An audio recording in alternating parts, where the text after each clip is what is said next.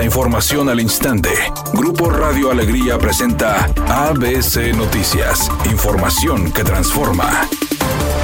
¿Qué tal? Muy buenas tardes, esta es la información. El Tribunal Superior de Justicia del Estado determinó la legalidad y trascendencia de la petición de la consulta popular relacionada con movilidad en el municipio de San Pedro. La solicitud fue presentada por Víctor Manuel Martínez González, habitante del municipio San Petrino, para solicitar que cuando se planee un proyecto esté sujeto a una consulta pública y que los ciudadanos puedan decidir sobre los proyectos de movilidad como la ciclovía. La resolución del tribunal fue notificada por indicaciones de la consejera presidente del Instituto Estatal Electoral y de Participación Ciudadana de Nuevo León, Beatriz Camacho Carrasco, al Congreso local, específicamente dirigido al presidente de la mesa directiva, Mauro Guerra.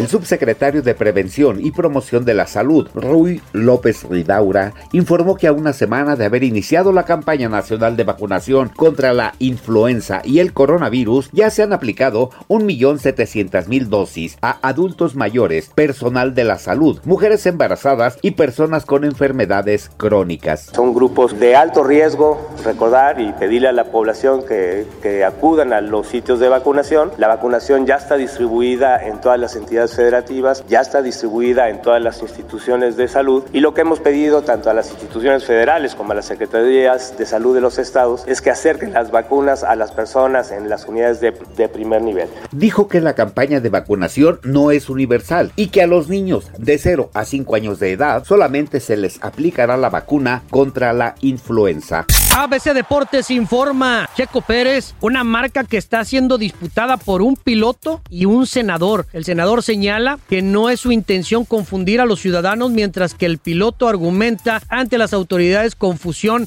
en el aspecto fonético. El senador Sergio Pérez Flores pretende evitar conflicto con el piloto mexicano por el uso de Checo, que es como le llaman Checo Pérez, que este piloto mexicano que ha ido creciendo y se ha ido desenvolviendo cada vez mejor dentro de la Fórmula 1, tiene esta situación en donde creo que no llegará a mayores porque ha conflictuado en ciertos momentos a la hora de ver al senador o al piloto. De estas situaciones curiosas que pasan en la vida, pero son situaciones que están ahí sobre la mesa.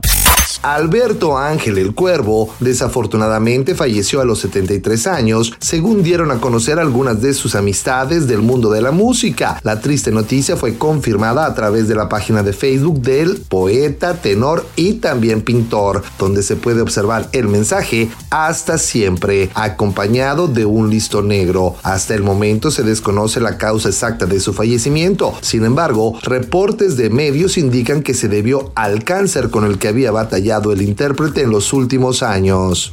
Redacción y voz Eduardo Garza Hinojosa. Tenga usted una excelente tarde. ABC Noticias. Información que transforma.